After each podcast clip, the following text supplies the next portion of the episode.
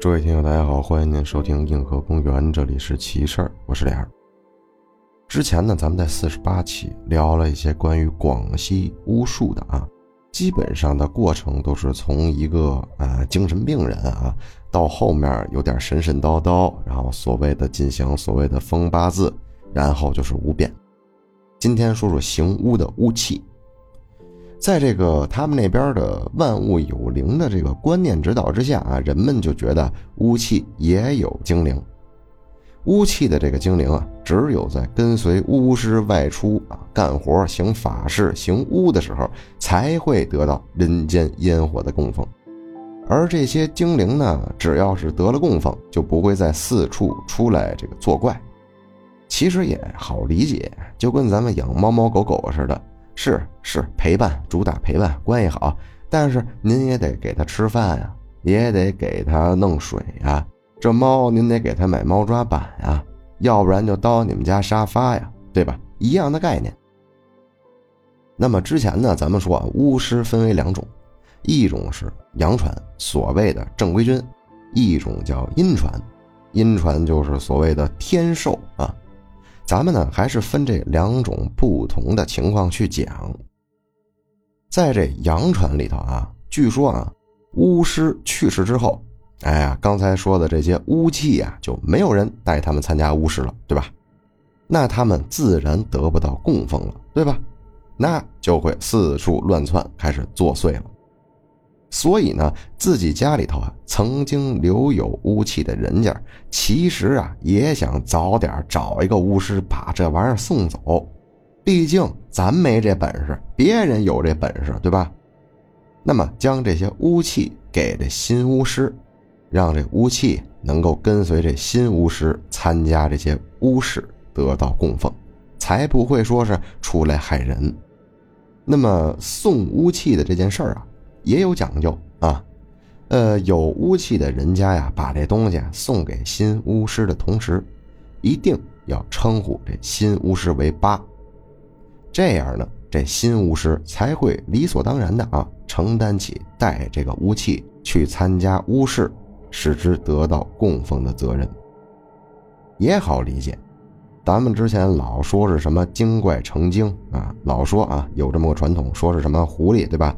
狐狸修行了好几百年啊，狐妖想化为人，那他怎么做呢？那他就在这大街上满地儿蹦跶，然后呢，有一个人啊就说：“哎呦，这只狐狸看着好像人呢。”哎，您说这狐狸他就还真的能化人了。那人家要不说这狐狸像人，那这狐狸就没法化形，一样。那么这巫师不成为八的话，可能这个巫器也得到不了他应该得到的供奉。不仅如此啊，另外啊，凡是已经出师啊，能自己出去这个扛事儿的巫师啊，每逢到别人家举行一次所谓的这个巫事啊，就是驱鬼仪式啊、看事儿啊也好啊，完毕后都要将这些驱的鬼收容在自己的这手里头。其实啊，看着就跟宝可梦似的，呃，把这鬼收容到自己手里头，然后可以派遣他出去做事。那么相应的，最后一定要超度人家，将人家送往该去的地方，对吧？那么怎么做呢？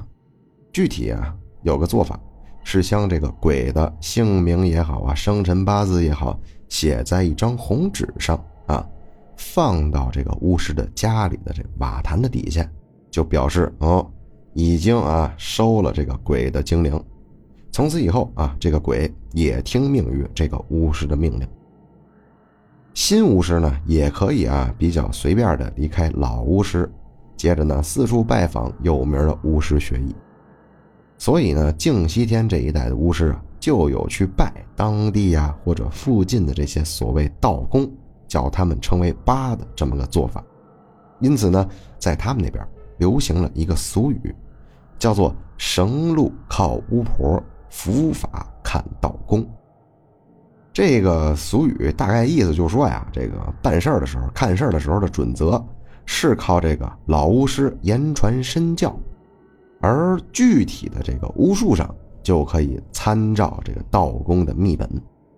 因为呢，在这壮族的民间啊，从事所谓这些巫事的巫师，绝大部分都是妇女，他们呢也不能运用这文字将所谓的这些巫咒啊、巫经啊记录下来，就像是只能凭着记忆啊，用口头语言将这巫咒或者巫经传授给下一代。所以呢，前面这话的半句啊，“绳路靠巫婆”，嗯，就是关于这方面的记载。但是呢，因为是这么口口相传嘛，所以关于这些巫咒或者巫经的具体内容，只能说是越传越少，越传越浅。呃，再看下一句啊，“伏法看道功”，壮族民间的这道功啊，一般都可以认识一些字儿了啊，都有这个汉字记载成册的所谓的经本法术，而且呢，这个壮族民间道功所流传的这些东西啊，在很大的程度上啊。与巫师教授的巫术，说到底，归根同源，互相掺融，互相补充。所以呢，这个巫师啊，就感觉自己这能耐可能平不了这事儿的时候啊，不能胜任现实要求的时候，就必须去跨越这个山门的概念，去拜这个道公为八，然后借鉴一下关于道公的这些秘本，来充实啊，补足自己的实力。这个就是阳传了。咱们刚才聊的都是正统门派啊，都是巫术。那么阴传，阴传呢缺少这前辈指导，毕竟都是天寿嘛，所以这巫器呀多在为这八神或者是收容的这鬼魂的过阴下自己制作的。具体的材质可以是竹子啊、木头啊、石头啊什么的。一旦巫师过世啊，就得请这同辈将他曾经用的这个巫器。在山野之中焚烧泼洒，而阴传的这个巫师会在他自己过世之前，将之前自己看事儿啊也好、驱鬼也好收容的这些鬼魂，尽可能的送往归去之处，去他们该去的地方。如果遇见特别特别难送的啊，比较难缠的，就会拜托这阳传的巫师帮忙盯着点因为呢，这阴传巫师啊，体质原因。所以非常非常少说会自己自己设个坛子收容这些鬼魂，在当地有阴传巫师啊，有这么一个说人鬼同香这么一说，就是巫师经常在这家里设个法坛，然后写好了自身的名字，给这自身上香，然后呢附在这个巫师身上的鬼，所谓的鬼啊精灵也能就这么着跟这巫师一块接受香火供奉。而这阴传巫师，大家都知道啊，就是说一开始都是这个神经质一点啊，基本上都是跟自己的体质有关系。那么自身体质不同，往往在巫变的时候就已经决定好了，你这人这辈子法力上限，你蓝条是多少？不会说出现，呃，您道行越高，您这蓝条就越深，应该是不会出现。因此呢，在这个做巫事的时候，大多。啊，大部分都是单独行动，量力而行，能管的咱就管，不能管的我也没辙，大概就是这么个意思了。接着呢，咱们来说说这个行巫，是办这事儿啊，看事儿。当这个家里啊出现事儿，然后而且要请这个阴传的巫师去举行这个驱鬼的巫事的时候啊，一般都是通过请八神呐、土地神呐、祖先神呐、四方幽魂呐下场。然后先探清啊，这东西是什么，叫什么，姓甚名谁，从哪儿来，什么事儿赖在这儿，然后再用巫术将这东西鬼怪驱除出主人的家门，不是说清完了就完了。哎，巫师在这主人家巫事的完毕，然后回到自己家的时候，然后就得办那些刚刚办事儿的时候驱出来这个鬼的事儿，就把这个鬼怪的姓名啊刻画在这自身的牌位之后。收藏在自己的香案前，哎，这鬼不就相当于收服了吗？使之呢，每逢初一十五也能得到这香火供奉，给自己烧香也能给他们供奉。呃，巫师这样的做法啊，从道义上讲，既可以把这鬼怪驱逐到别人家啊，省得他作祟，又可以自己把这鬼怪收容在自己的这个嗯名分以下。所以呢，这些鬼怪的家人自然很会感谢巫师。这个时候就得去认这个巫师为八，也就是巫神，就希望啊这个巫师善待自己家这个亲人的鬼魂，就让他呢在阴间啊也能有个这个安定的地方，别再游荡徘徊去惹事儿去了。说完这个阴传巫师办事儿啊，咱可以略微聊一聊流派。呃，这些流派呢不多，嗯，或者说记载的资料不多。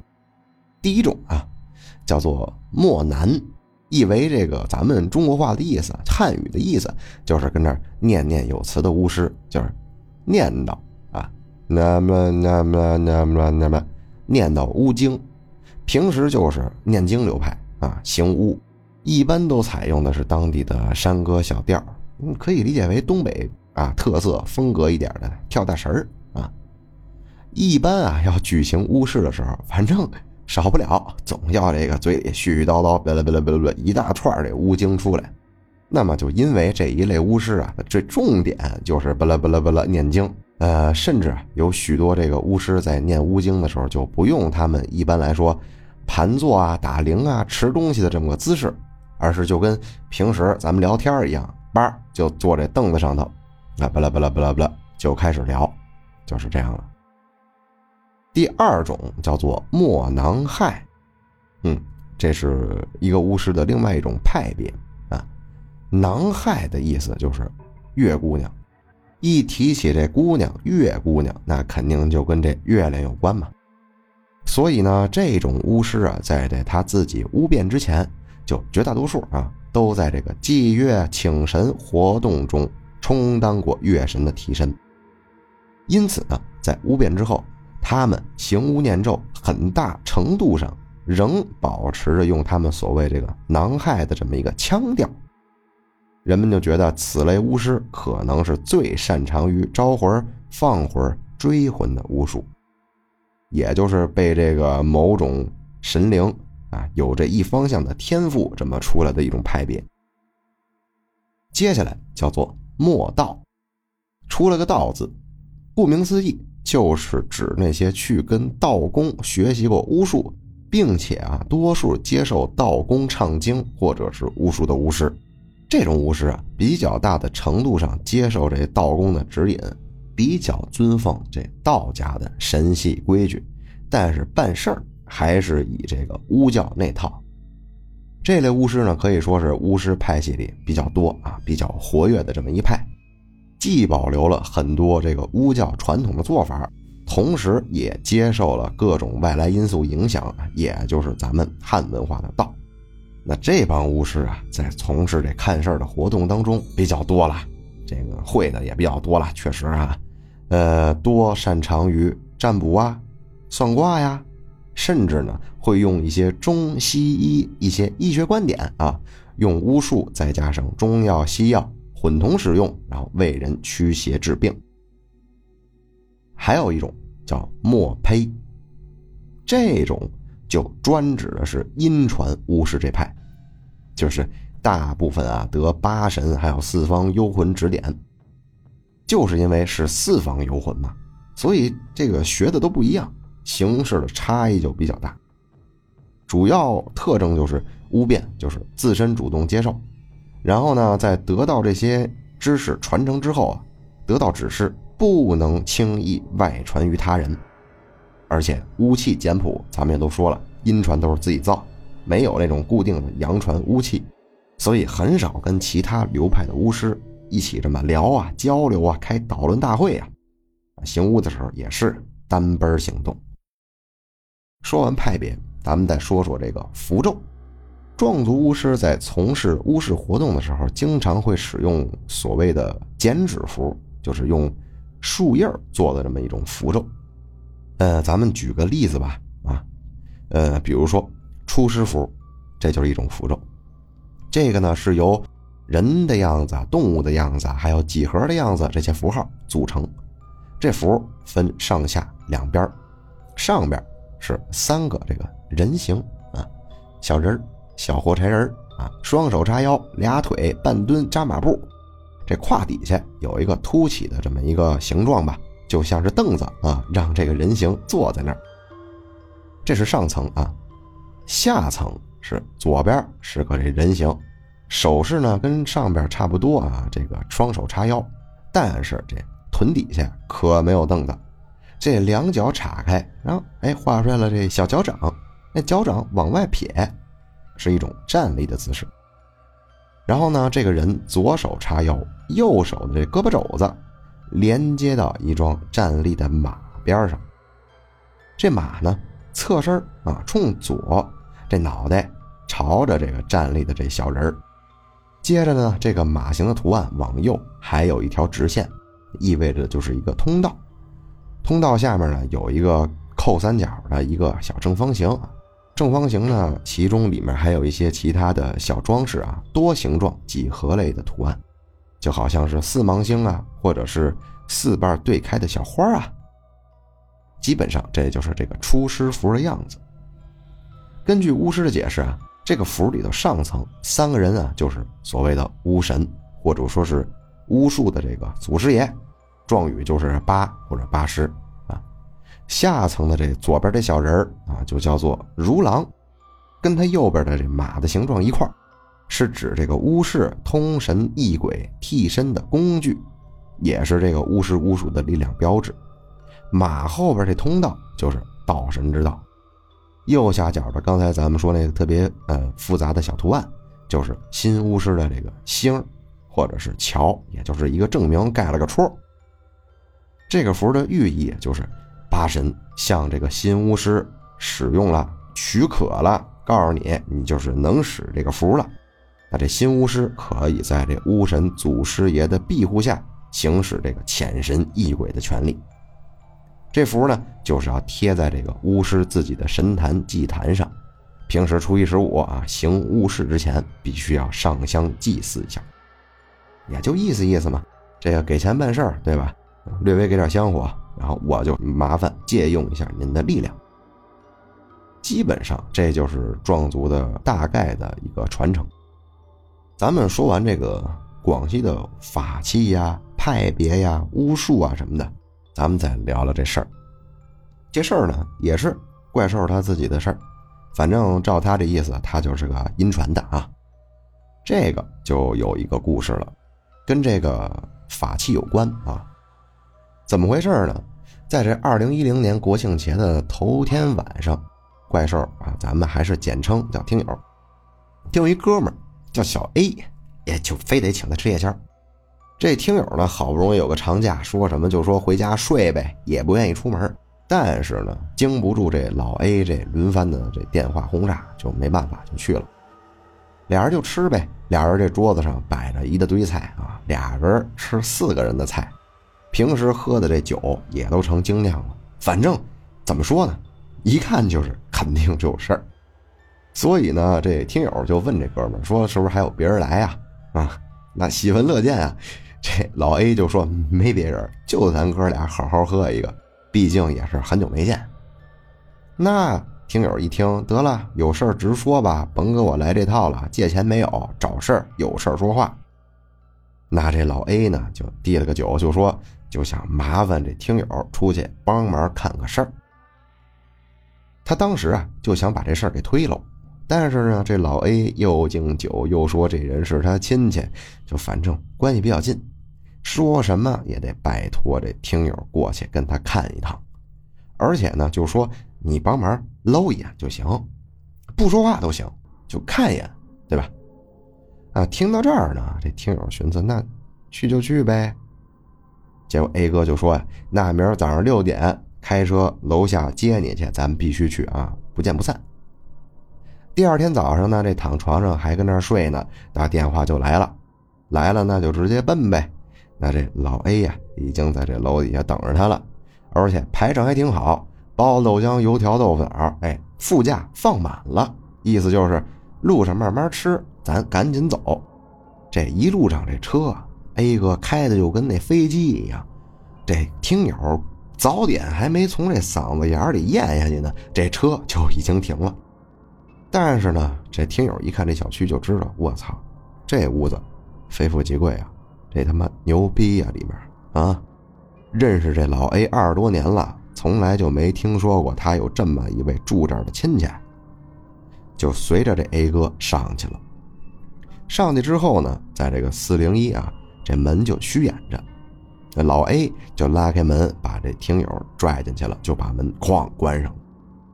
屋里啊都是这个红色的家具啊，然后家门口摆着一头黄花梨的木牛，牛头朝里，很是讲究。沙发上呢坐着俩人啊，一男一女，都是中年，女的保养的极好。嗯，看见他们进来了，这女的就站起来对这 A 哥就说了：“哎，小 A，这哪位啊？”然后拿着眼睛就看了一眼这听友。A 哥就说呀：“啊，这是我一朋友，听见您家闺女有事儿，就跟着过来看看。”这女的就肯定是不乐意，表情上也能看出来。就是因为这家里有这事儿啊，这老 A 还带了这么一个外人，心里就不高兴。但是当下也不好说什么，就只能说是好吧，好吧，你们坐，你们坐。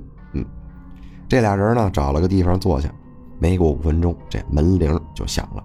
从外面呢又进来仨人，打头的有点瘦，皮肤有点黑，就这么一个中年男子，身上呢穿着这黑色的中山装，脚上拽着一对布鞋，后面跟着俩小年轻。啊，手里捧着用红布盖着这么个东西，另外一个背着包，大概就这意思。咱们呢就把这个男子称为 B，好吧，B 先生。一进屋啊，这老毕就对着这中年妇女就说了：“您好啊，这贵屋气场不太对呀，这一看就知道这屋阴阳倒转呢。除了你们四个人以外，还有很多不该住这儿的东西呀。”哎呦，这女的一听，好么，吓够呛，这俩手赶紧就夹在一起，就站着问：“哎呦，大师怎么办呀？我闺女还在房里呢，这又有怎么怎么个事儿啊？”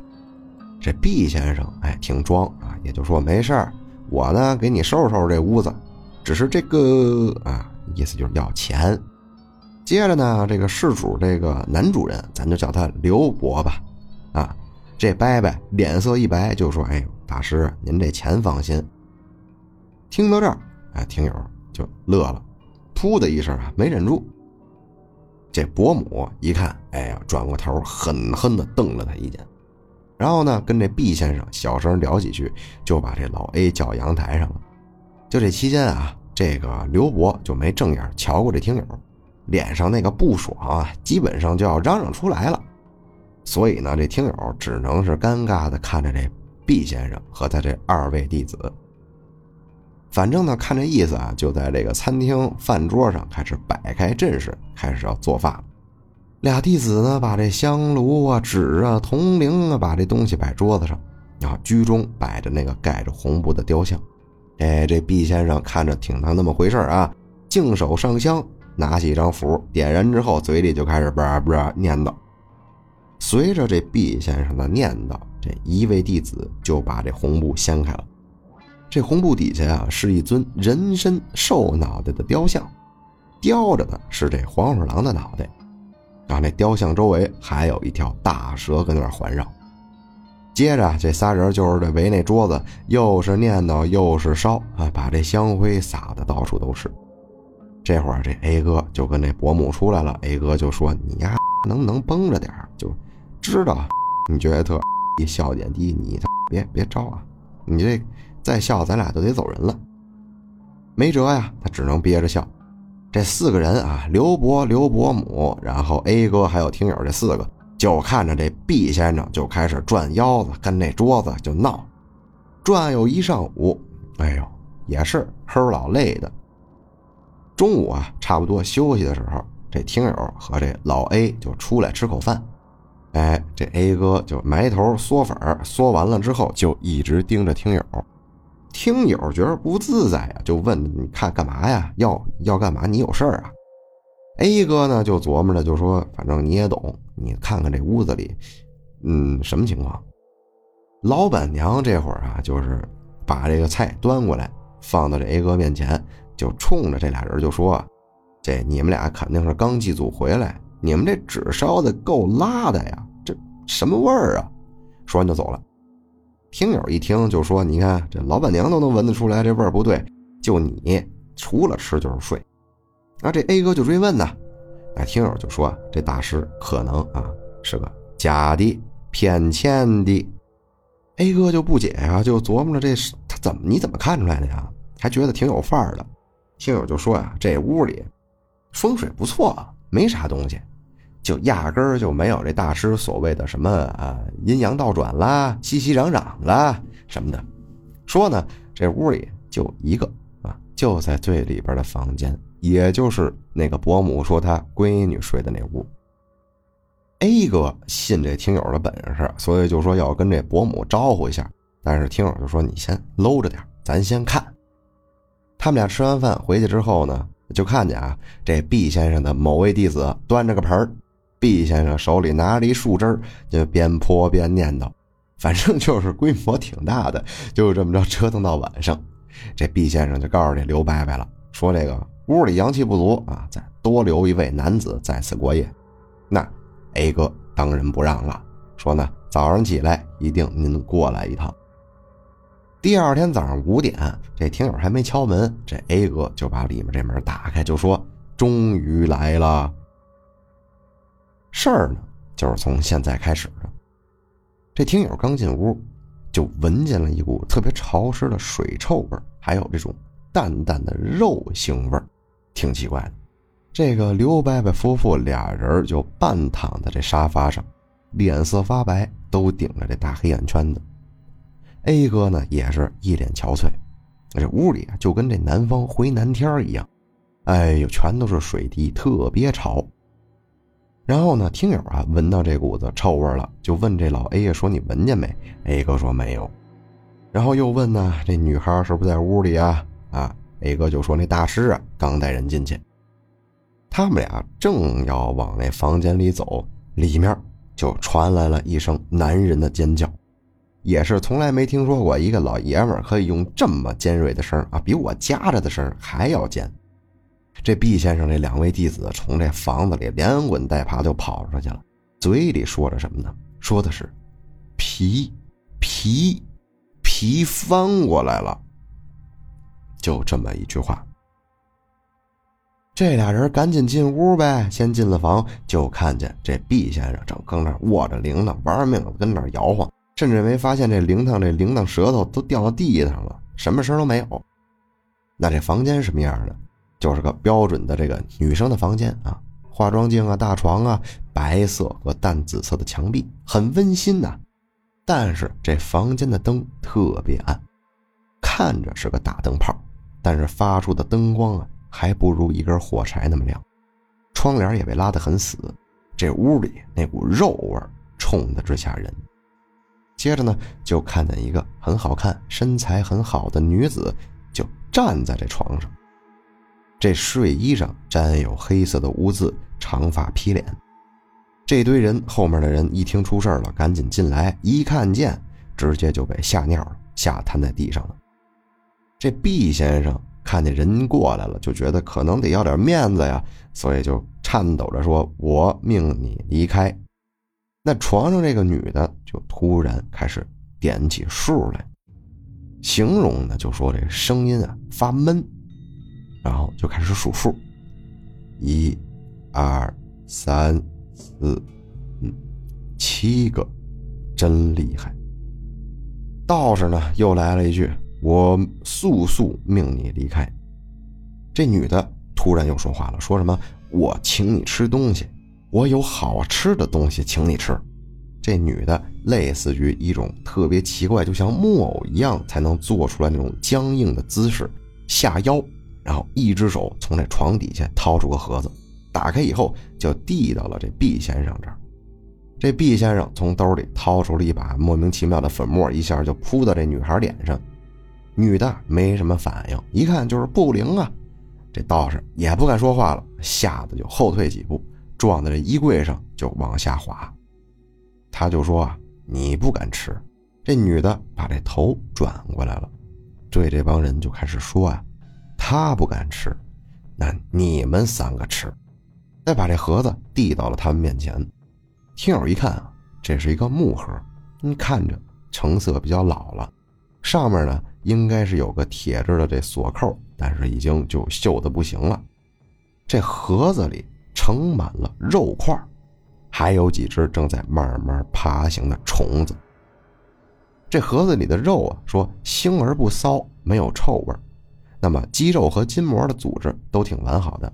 啊，如果要是屠夫一看啊，就知道这个是牛肉，是牛肉，而且没有味儿，和这个充斥在整个房间里的肉味都不是一个味道。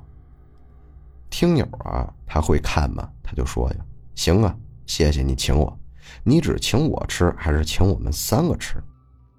那这女的声音又变特别恶狠狠，就说：“你们全都得吃。”那听友就拿起了一块肉放进嘴里。当然了，他也知道这个是牛肉啊，生牛肉。吃了确实是。那么虫子呢，就是掐头去尾呗，直接扔嘴里了。这女的见到这听友吃了这东西，又挺开心，就说：“你现在就是我朋友了，我好累啊，我睡一会儿。”说完就倒床上结束了。看见这女的倒地上，就赶紧招呼这吓醒的 A 哥呀，把这另外瘫软的仨人给拖回客厅。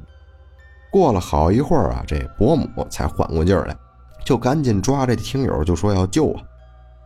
啊，听友呢就把这 A 哥拉到阳台，然后给他点根烟。很严肃的跟他说：“说那个，你跟我说实话，这姑娘肯定不是你亲戚。现在这冒牌的大师啊，把这正主惹恼了，这事儿现在摊我头上了。你把话给我说明白，不然他妈你会把我害死。”这 A 哥就抽完烟之后就把这事儿说了。其实啊，这不是亲戚，床上这女孩是他女朋友，俩人谈挺好。这俩人呢都定好了日子，准备订婚了。有天在这山里露营，嗯，这女孩呢看见这个一个埋在土里的盒子，觉得挺好看，就不顾这 A 哥反对，就带回家了，就出了这档子事儿。但是呢，听友就觉得不对，这事儿没完，他就问 A 哥，一听就支支吾吾的，只能说呀：“哎呦，意外怀孕了。”但是呢，当时没见过父母。女孩心里压力太大，就导致这孩子留了没留住。从医院出来那天啊，他就求着这个 A 哥把那蓝色娃娃买下来放家里。基本上事儿呢，听友是明白了，也挺生气，但是这哥们儿的事儿还是帮忙评一下吧。于是他就回家了。回家之后呢，他就开始了啊，对着自己的牌位敬香。啊，敬完香之后，就以这个。大片的树叶画出了刚才咱们聊的出师符，也就是把八神给弄好了，请好了。晚上他就一个人进了这女孩的房间。呃，这个 A 哥呢，在门外往一个炉子里不停的去香啊。那么听友就盘腿坐地上，就开始说一些咒语。说完之后啊，这女孩醒了，一下就从这床上坐起来，俩腿一盘，声音跟上午一样，说什么？你来了，我好饿呀！我好久没人陪，我好孤单呢。听友呢能看出来啊，这个睡裙里露出的双腿，血红肿胀，将这表皮撑得透明，在这灯光之下就好像皮肤啊向里头翻着，里面那肌肉都给翻出来了。怪不得今天那两位弟子。嚷嚷说皮翻过来了，听友啊就明白了，就说啊别在人的这个三灶，也就是这身体里待着了。您呢是哪一位阿公？也就是同道之间的称呼供奉啊？哎，这个人就说了，我是某某某某某的。听友一听了就说会把你送往归去之处。那么后面那位小朋友，你时间没到，我带你去个地方。你可以看见妈妈，但是不可以再这样缠着妈妈了，行不行？直到第二天凌晨呢啊，这事儿才罢了。而那位大师呢，听 A 哥说呀，后续也没有再出现过，也没有再来索取他的劳务费。